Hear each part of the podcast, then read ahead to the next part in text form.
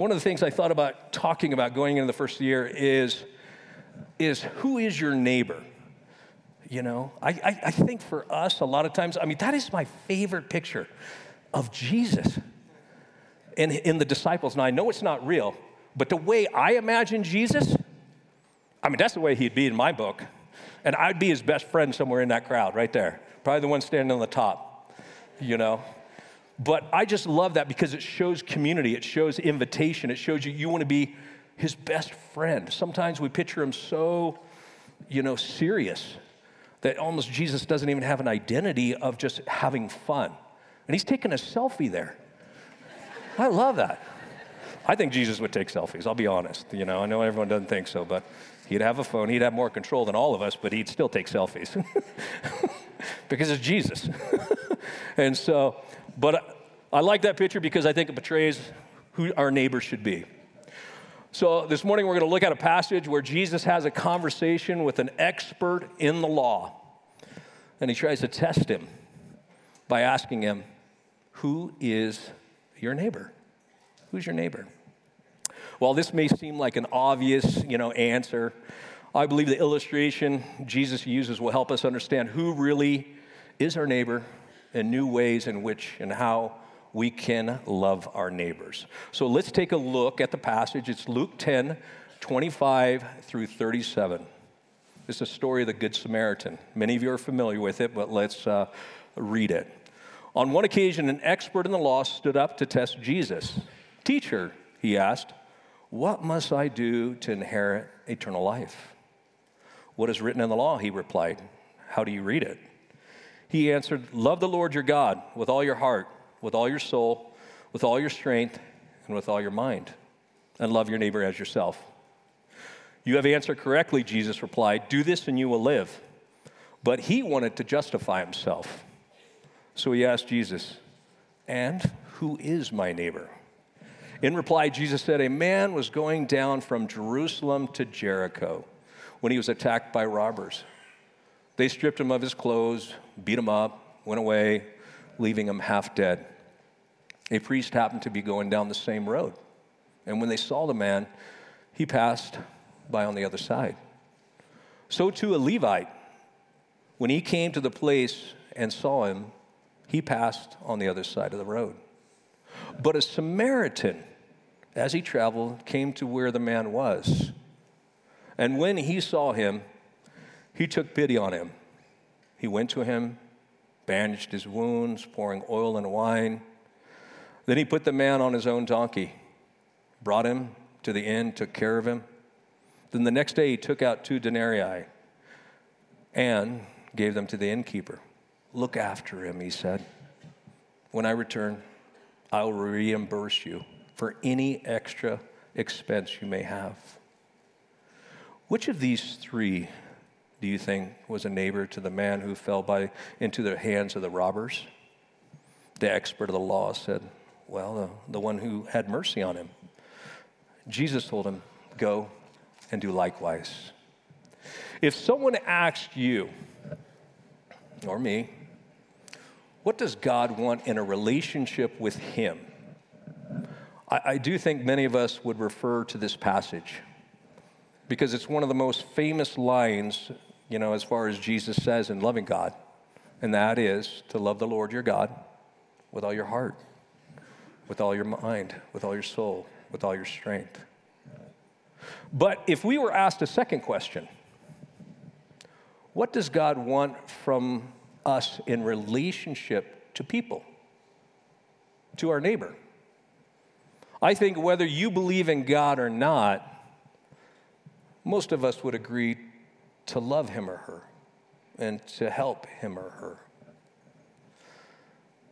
But now let's get a little more personal by asking, Do you love God? Now, that's, that could be a bit more difficult.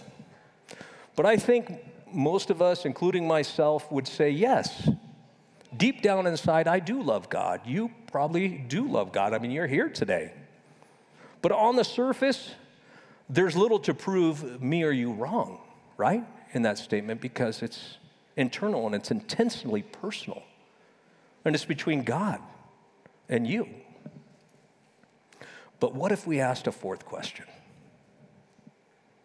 Do you love your neighbor? Do you love your neighbor? Now, that could be the most difficult of all. Because we would say, well, who, who's my neighbor to begin with, right? Who are we talking about? And that depends on who that neighbor is, maybe. But this is the point Jesus is trying to make. And to take each one of us by pushing us out of our comfort and forcing us to see our heart, which is often, which often sets conditions and rules and regulations with people. Where we look at God and Jesus and his love is absolutely limitless. So, this is where our story begins. As a young Jewish lawyer, a theologian comes to question Jesus. He isn't asking for information, I don't think. And, I'm, and I don't think he's looking, you know, to learn something. I think what he, want, he wants to do is increase his reputation in front of the crowd, show people how smart he is, and trap this Galilean, this peasant Galilean, because Jesus really didn't have a title then, and in his words because they hear about Jesus and how smart he is. And so here he's thinking he's going to entrap him. I, I think this whole conversation he already previously mapped out, probably in his notebook at home. And he knows how it's going to begin and how Jesus will answer and how he's going to reply. In his mind, it won't be long before he has this Jesus in kind of a intellectual checkmate. That's what he's looking to do. But the young lawyer begins the conversation with one of the greatest questions that men and women have ever faced Teacher, what should I do to inherit eternal life? Everyone asks that some point or another in their life, or is there an eternal life? They, everyone looks and dialogues with that. And I admire Jesus' restraint in this moment because he doesn't say to the guy, Well, that's a ridiculous question. Because if you look at the way he asked the question, you don't have to do anything, right? Because an inheritance, you don't do anything for.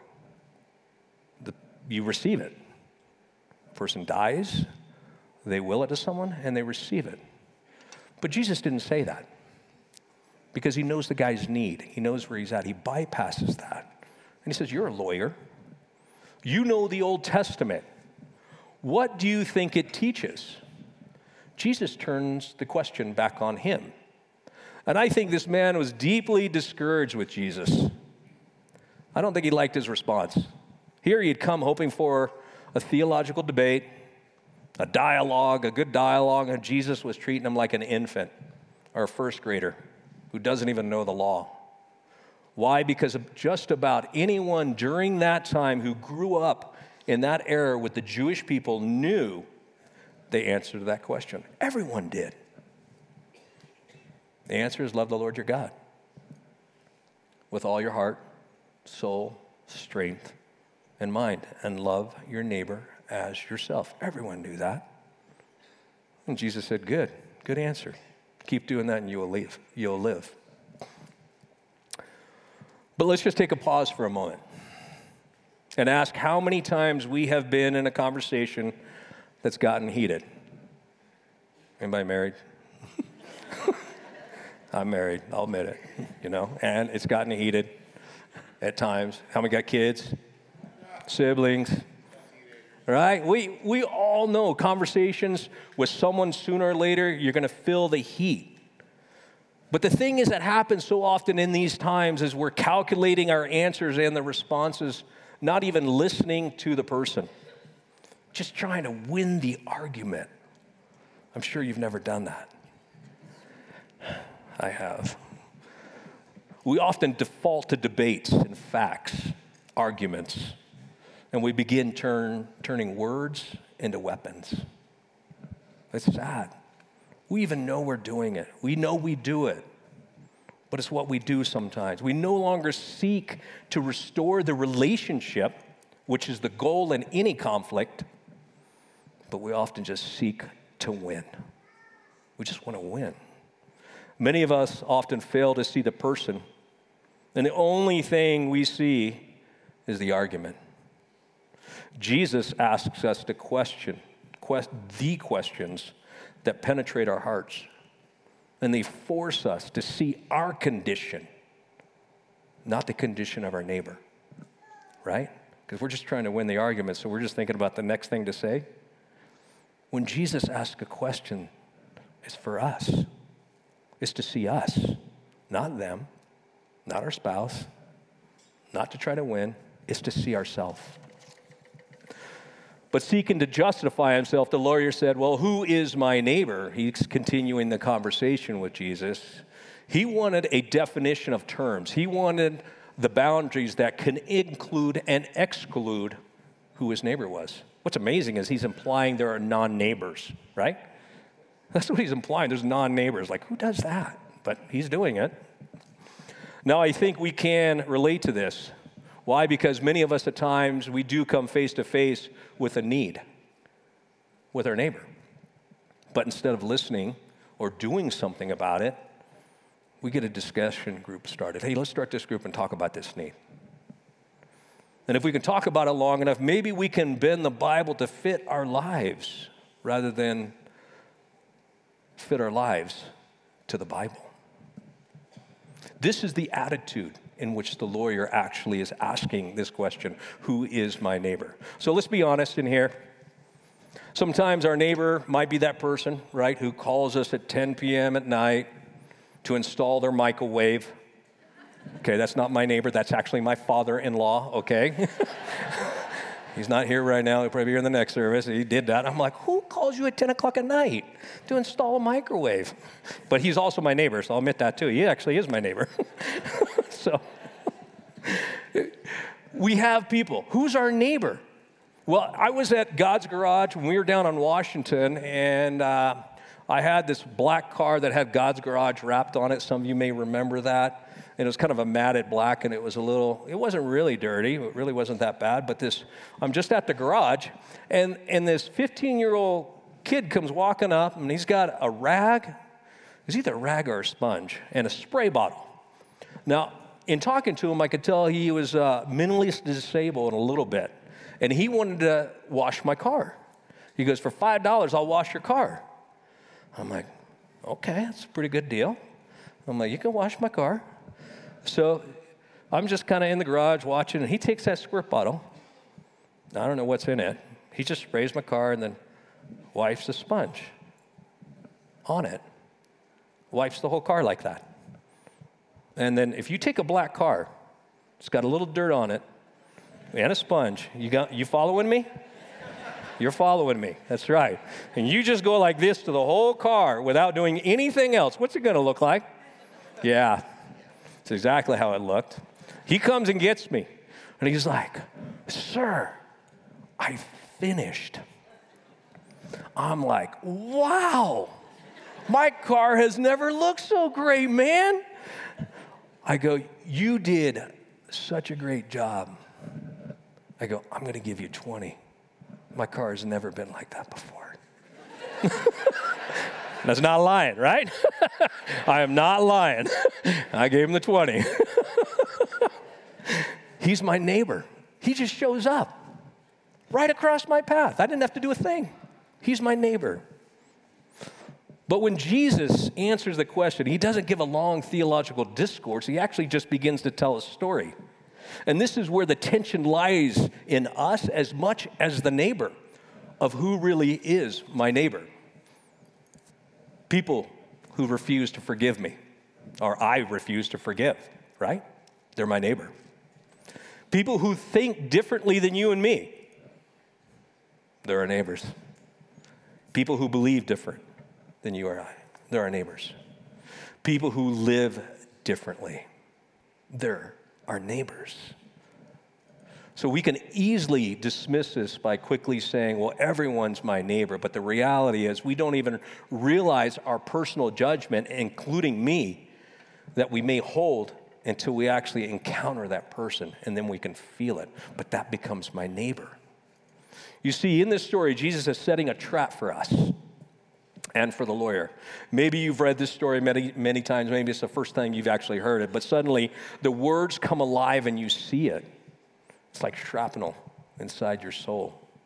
And every so often that happens that when you're reading the Bible, you pick it up and it's kind of like black print, right, on white pages, telling stories of a place long apart, long, long ago, far, far away, you know. That's what it feels like. But then there are moments when you're reading it that the text and the print seem to disappear. And on that page, you see your reflection. It's you. It's me. It's personal. Now it's about me. And that's what Jesus is doing. So he tells the story of the Good Samaritan, the man going from Jerusalem to Jericho, about 18 miles, who gets robbed, stripped of everything, beat up, you know, left for dead. But a Samaritan stops to help him. And at the end of the story, Jesus says, Of these three, who is the neighbor? The one who showed mercy. And he says, Go and do likewise. From that familiar story, Jesus gives the answer to the question Who is my neighbor? But it's important to realize that the answer, in answering the question, Jesus took the man, the man out of his world and comfort zone and security and took him into a world and a place where he had placed judgments and conditions on who the neighbor was. If we're going to answer and get an answer to this for us today, here and now, we must be willing to see ourselves clearly, right? Honestly, and the boundaries we create. We have to be prepared to be uncomfortable and hear what God is saying to you and to me. But I don't know, maybe three, four weeks ago, a little further back than that, I had coffee with this uh, young high school guy from Bonneville. He asked me to um, we're just having coffee at Starbucks, chilling, talking, and you know, I'll be honest, like when I'm when I'm talking, I don't always pay attention to what's being said. I mean, that's just, I know comes as a surprise to most of you, you know, but details kind of kind of go over me sometimes. So I'm talking, and at the end of the discussion, the kid's like, hey, would you speak at this thing for me at Bonneville? I'm like, heck yeah, man, I don't mind. Sound like 20, 30 people, small group kind of thing. I'm like, I'm all good. Like, I'll go there and it's like 15, 20 minutes. I'm like, dude, I don't even know to prepare. I'll just go and have a good time, just tell stories. That's what I was thinking. So, so about three weeks ago, I uh, show up to Bonneville, and I'm like in my jeans and my Love Gives hoodie and all excited to kind of talk in this small group, and I'm kind of looking where this place is. And I, like I said, I wasn't really paying attention other than I heard a Bonneville and heard the right time, you know? That was important. but there was a lot more important things. so I show up, and then it turns out it's the Nash, it's the induction of the National Honor Society. Okay? The only thing I ever got an A in was like PE, you know, athletics. I'm like, you got the wrong pastor, man. That would be Roy. That's not me, you know? And, and they're all in ties, okay? And I'm just sitting like in a hoodie. I'm like, oh, crap. I'm like, I definitely didn't pay attention.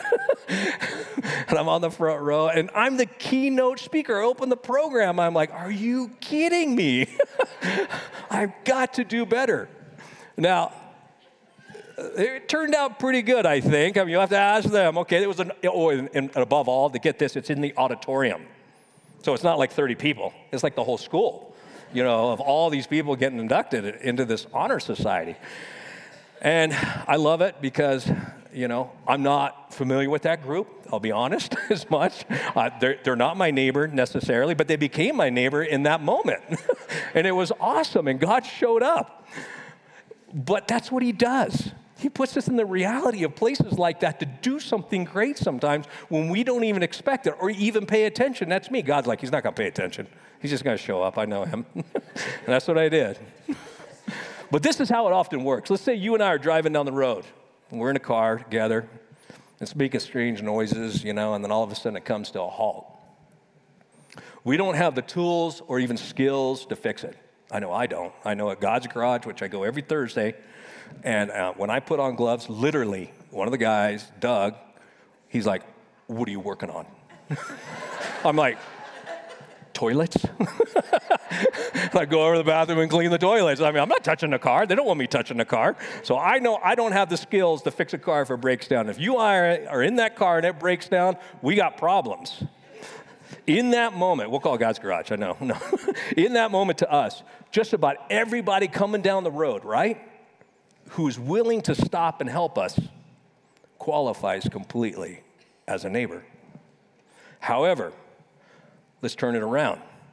When the other person's car has come to a stop, and we give justifiable reasons as why we can't stop, in some way, aren't we defining our neighbor with all the preciseness of the lawyer and the reasons why we can't help? We are the lawyer then. Now, things are situational, but most of the time, God puts that across our path so we can do something. The people who occupy the center stage here are the priest and the Levite. If a poor guy who was beaten on the road made a list of candidates, okay, during that time of neighbors, well, the priest and the Levite definitely would be at the top of the list. Traditionally, that even before they even their, leave their home, traditionally during that time, they would even quote the verse Love the Lord your God with all your heart, all your soul, all your strength, all your mind, and your neighbor as yourself. So those guys probably quoted that that morning before they even left. They would best qualify, actually, to be the neighbor. But Jesus said the priest came down the road, you know, went on the other side. It's hard to understand how that could even happen. Could one human being see another human being in such desperate need and do nothing for them? Isn't it so interesting that the very laws in which were to help them love and serve their neighbor became the very laws which now stop them from loving and serving the neighbor just because of how they interpreted it?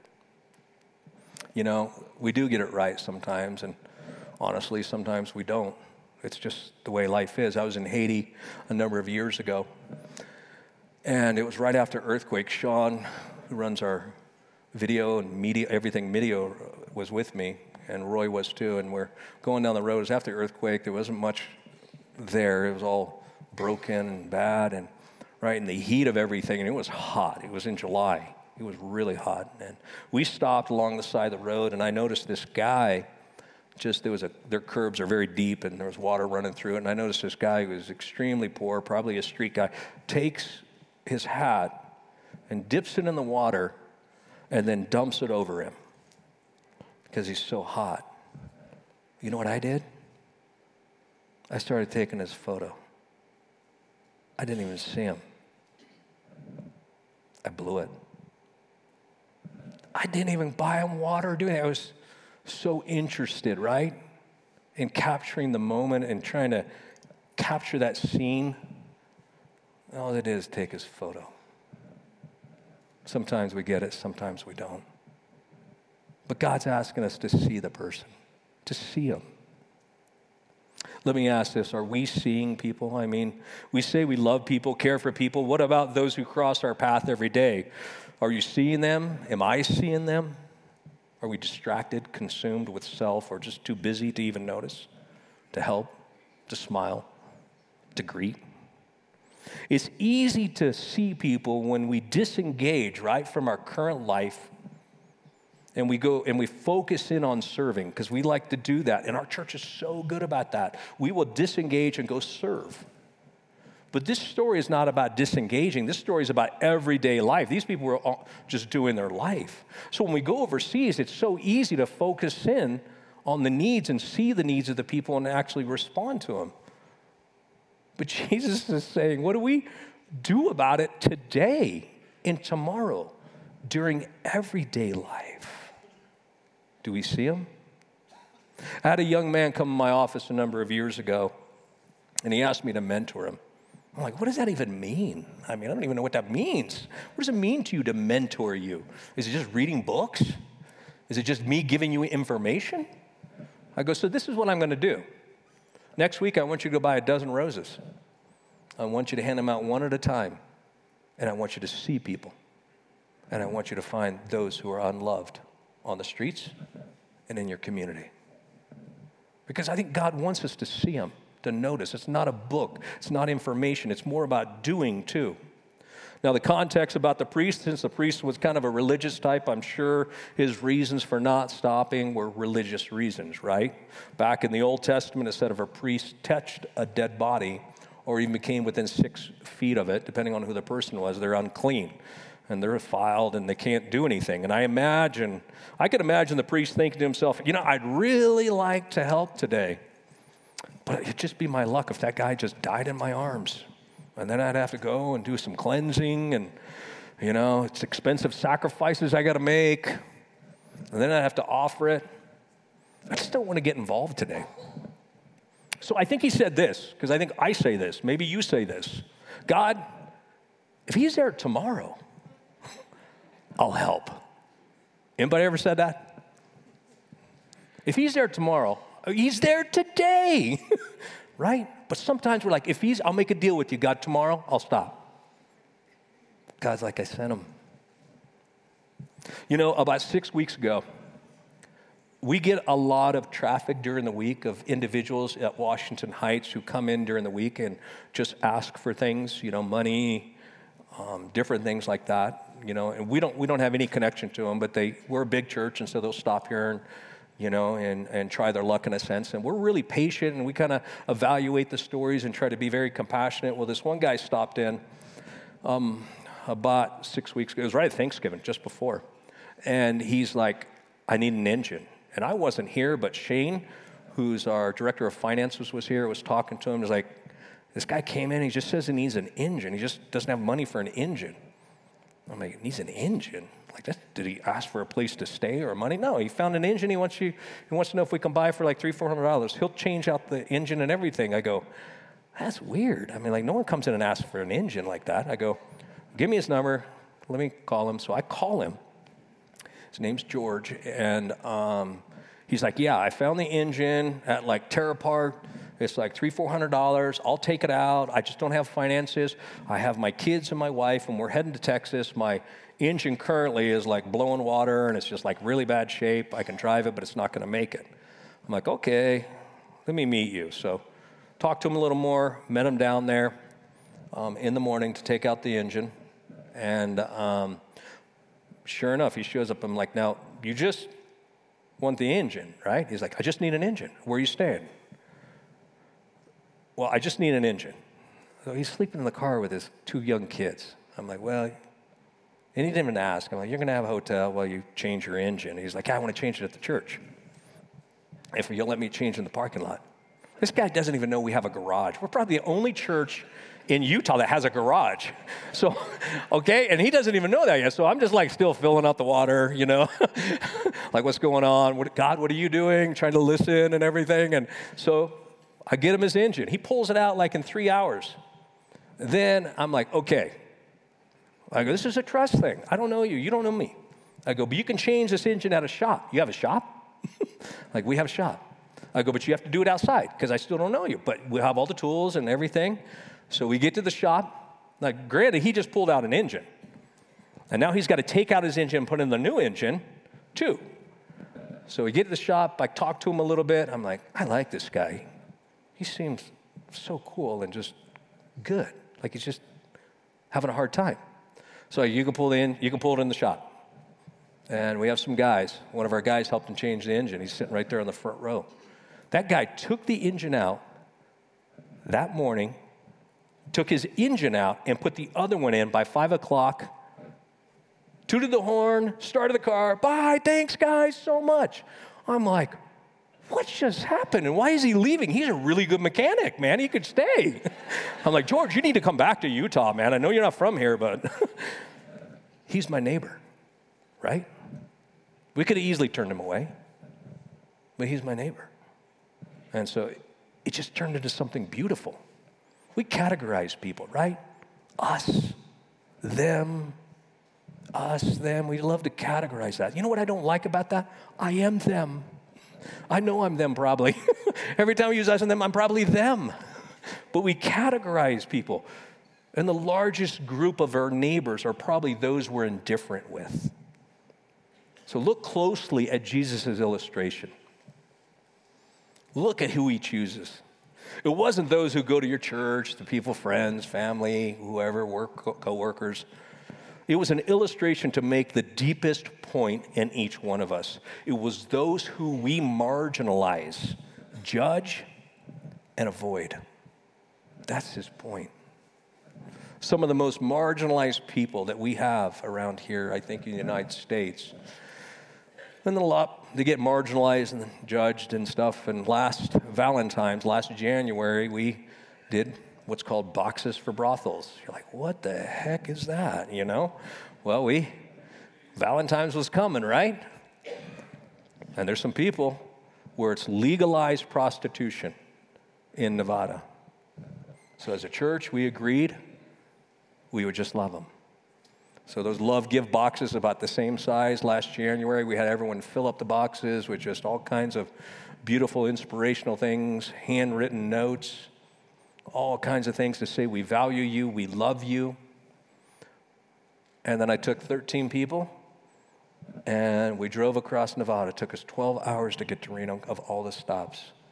And we stopped at every brothel, handing them those boxes. I said, Happy Valentine's Day. We love you. We don't want anything. They start crying. I mean, right there is so disturbing, but so awesome to be and see that and be part of that and watch their reaction. Like, we can keep these? Like, these are for us? I'm like, yeah, they're just a gift. And then we put our website on there if they want to watch us. We just want to know you have value and that we love you. So, the way I process with things like that is I often write. I like to journal a little because it helps me think it through and kind of capture my capture what I'm feeling. And so I just wrote a paragraph here right after that, and I'll, I'll read it to you after that moment when we came out of those brothels. So, what makes this so disturbing and dark is the willingness, abusive environment these girls are in, because they're willing, they're in it. Many probably being abused or have been abused, not always violent, but it is willing, but it is also demoralizing and demoralizes their value. And just because it's legal and they are willing doesn't mean it's not devastating, right? I don't pretend to understand their lives or what they've been through or why they even do it. I think in today's world, it's so easy to make general statements about why and they choose that kind of life. But in reality, there are millions of little steps that led them there. And I'll probably never understand the why. But what is more important than the why is the who. Who loves them? Who values them? Who still believes in them? Who knows everything about them and still sees greatness? No different than them. The why is what leads us down so many dark roads. The who is who always brings us back home. We're no different. We're all looking for the who. The who is Jesus. Jesus closes this story and mentions the hero of this story, the third man coming down the road, the Samaritan, that he recognized who his neighbor was. He stopped, he did something. He cared for him. And let me close with this illustration. I got a window here. So, oftentimes I think we kind of see the window like this. You know, we're, we're kind of, I'm going to kneel down looking through it. But what happens is when we look through a window, if there's something on the window, it can distract us, right? And so when we're trying to see our neighbor through the window, sometimes we have political differences that stop us from seeing the person and we start throwing up walls. Sometimes your hair, the way you look, right? It took a lot to get my hair this way today. It distracts you, right? but the way we look, true? Kind of stops us from actually living and seeing. Time, we're too busy. Skills, I don't have the skill. Shame, emotions get in our way so much that, like, I just can't do it. Anxiety, fear, judgments. Biggest thing is, some people don't even want to open the window. They don't even want to open, and they live their life behind the glass. And they're so obsessed sometimes with themselves, they just keep on cleaning the window or seeing what's on it. The difference is Jesus saying, Look through the window. Yeah, you got problems. We all got problems. Just kind of ah, talk to me, try to get rid of it. It may come back, but get rid of it. Look through it. See what I have for you and all those out there. Look through the window. Open it up. So that way you can do life with other people and not stay in a house or in some closed door. You got to see beyond it. Don't be so obsessed with whatever you're going through or whatever you're worried about. We all have our issues. Look through the window so we can see our neighbors and enjoy them and love them. Big idea. Your neighbor is not who lives next to you, right? Your neighbors, all those who cross your path on a regular basis, every day, every moment. God's sending them. They're across your path, they're not mine. Notice them, see them, see them, and see through the window. Would you pray with me? Father, thank you so much for this morning, for the opportunity to be here today, for your grace, your mercy in our life, for you continually working with us behind the scenes and the things we don't even see you doing. You're so good to us, God. May we just continually see your goodness so much that we see you first, us second, and that we could start living, seeing through the window our neighbors, touching new lives this year as you've made us to do it. So, Lord, be with us, keep us safe. And uh, Lord, thank you for all that you've done. In Jesus' name, amen.